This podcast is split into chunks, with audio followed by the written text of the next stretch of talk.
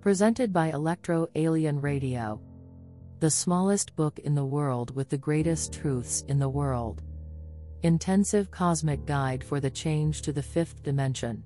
This book is the compilation of the messages that the beautiful Akashic records have transmitted to me, physical and non physical teachers with me throughout this and all my lives. It is written and channeled for you and for each being of light evolving in the universe with all my love, my light, my life, and my music.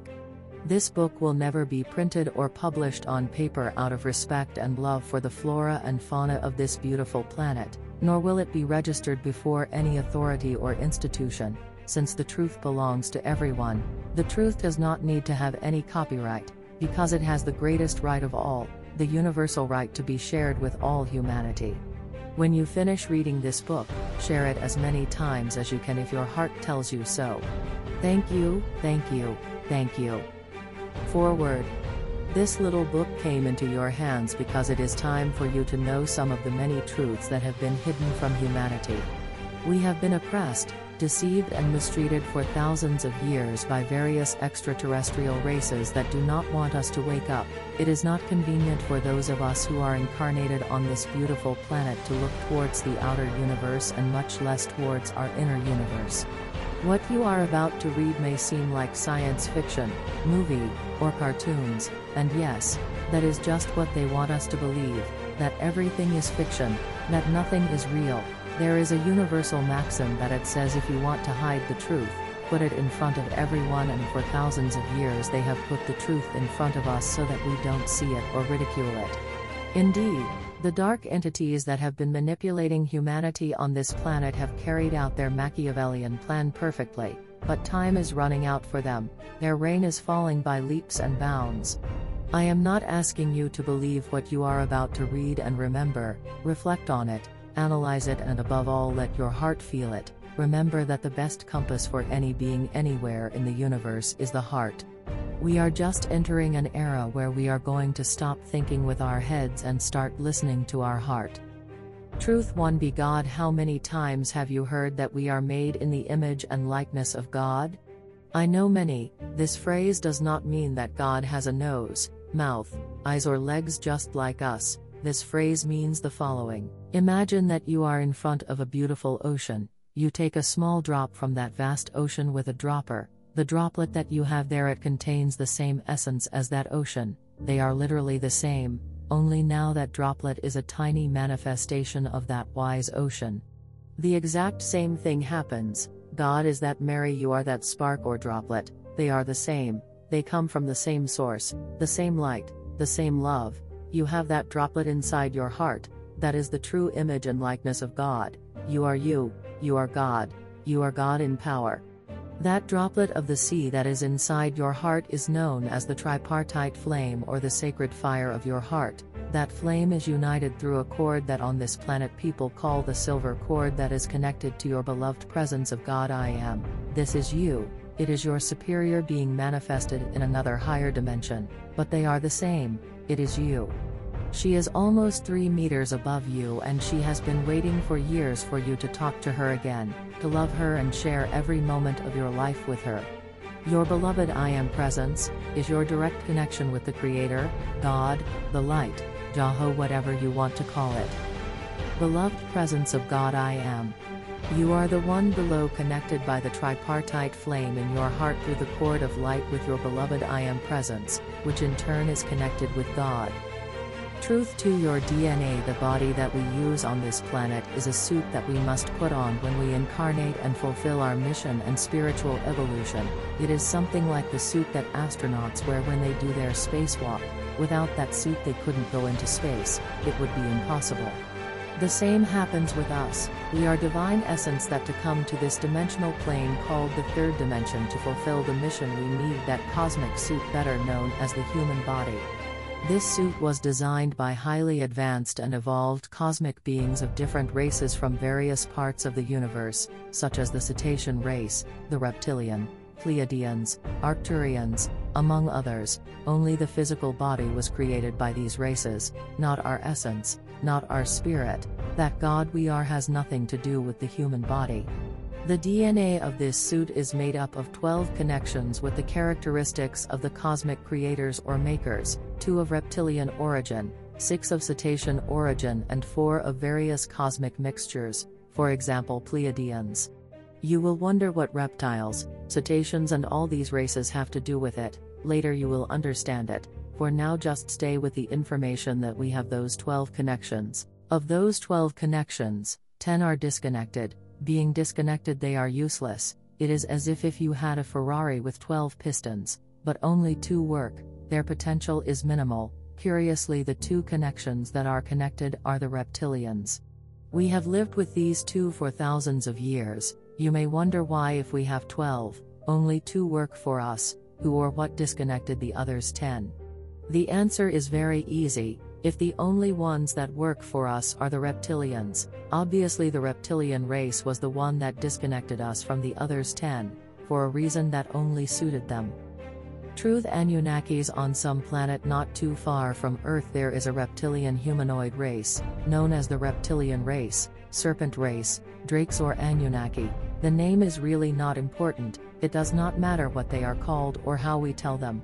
This much more advanced race technologically, more spiritually than humanity, led their planet to such degradation and destruction that their race or at least those who inhabited it were about to disappear, of course it was not for behaving well, that the damage that they caused to their planet was the work of themselves, and you will realize that they are beings that have caused too many problems in various parts of the universe.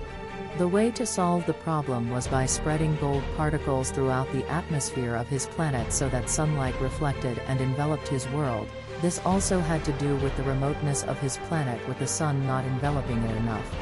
This race was given the task of looking for gold for a while in places near their planet, they traveled many corners of the galaxy until they found it, it was right here, on Earth, a beautiful and young planet with an unimaginable abundance of gold.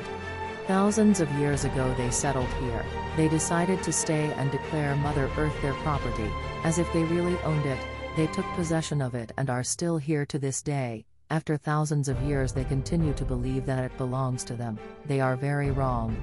Upon finding large deposits of gold, they realized how difficult it was to extract it and they brought their lowest caste better known as slaves for the extraction, but it also occurred to them to look at some beings who decided to genetically manipulate them so that they would never wake up and they were literally their servants and their food. Those beings are us, the humans, they disconnected the 10 connections of our DNA that I mentioned above and curiously they only left the reptilian ones working. I do not know how and when they disconnected our DNA, but keep the idea that they are true experts in genetic manipulation, that is why I mentioned before that they are technologically more advanced than us, but not spiritually. Truth 5 We are their food. This reptilian race also comes from the light, from God, but due to their decision to be on the dense side of darkness and due to their grotesque and aberrational acts against life, light, and love, they decided to disconnect from the source, that is, by free choice they disconnected from God. It is difficult to think how someone who comes from God can disconnect from their source and still be able to continue living, because they found the way.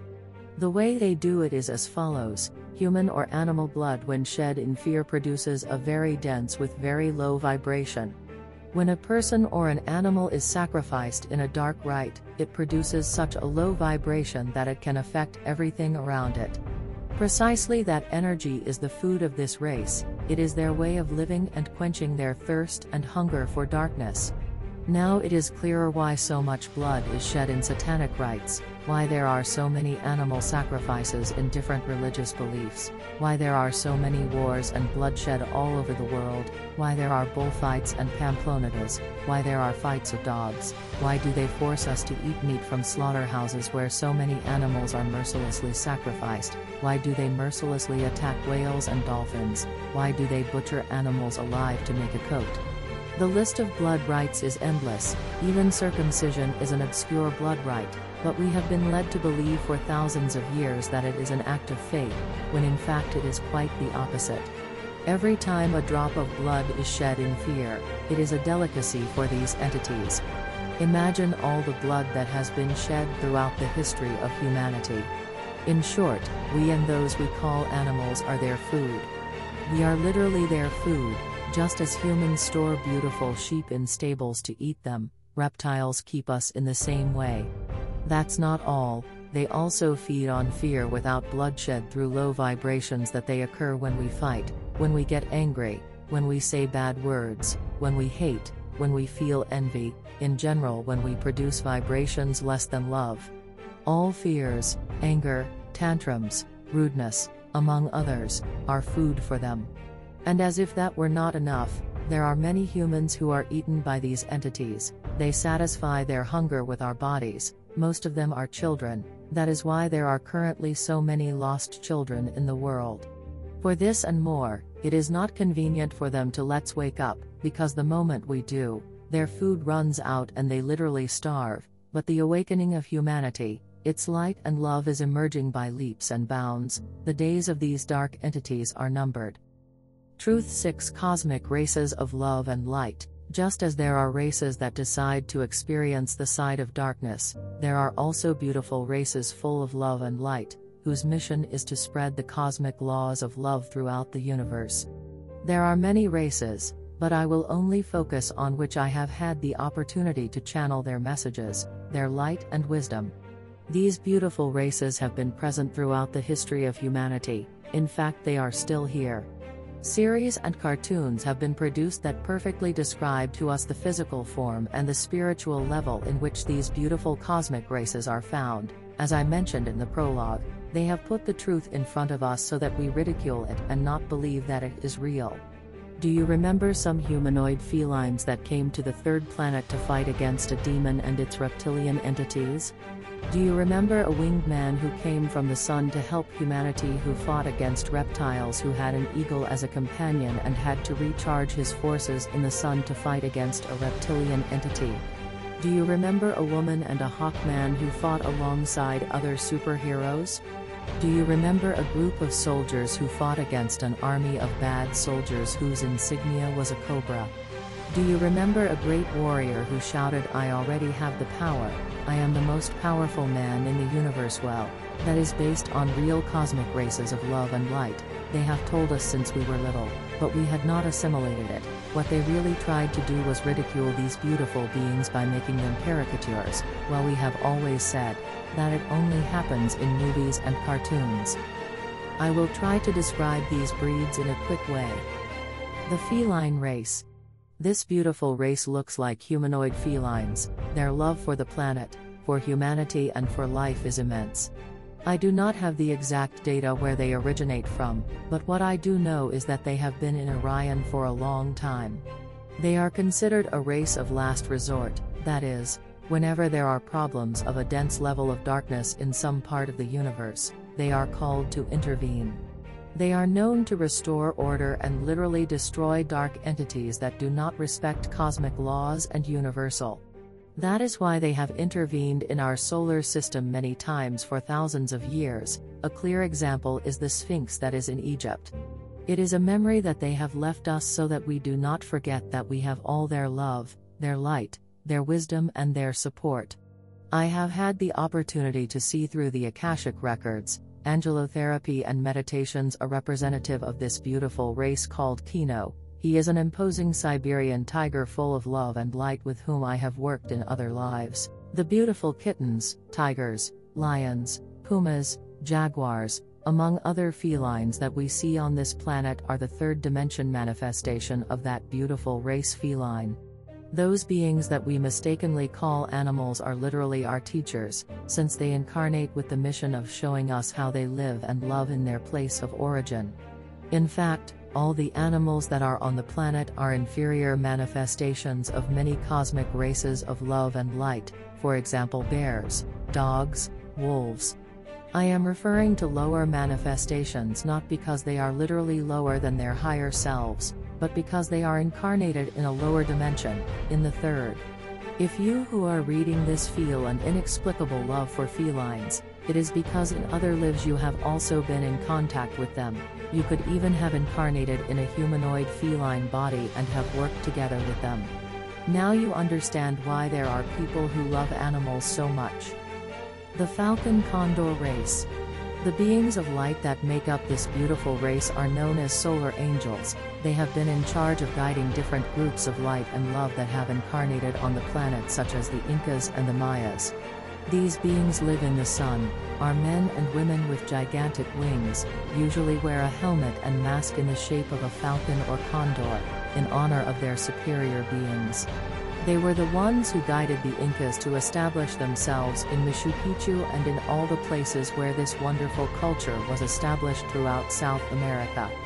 They were in charge of creating solar cosmic universities where thousands of warriors of the rainbow and warriors of light came to study and graduate to later incarnate as Incas or Mayas.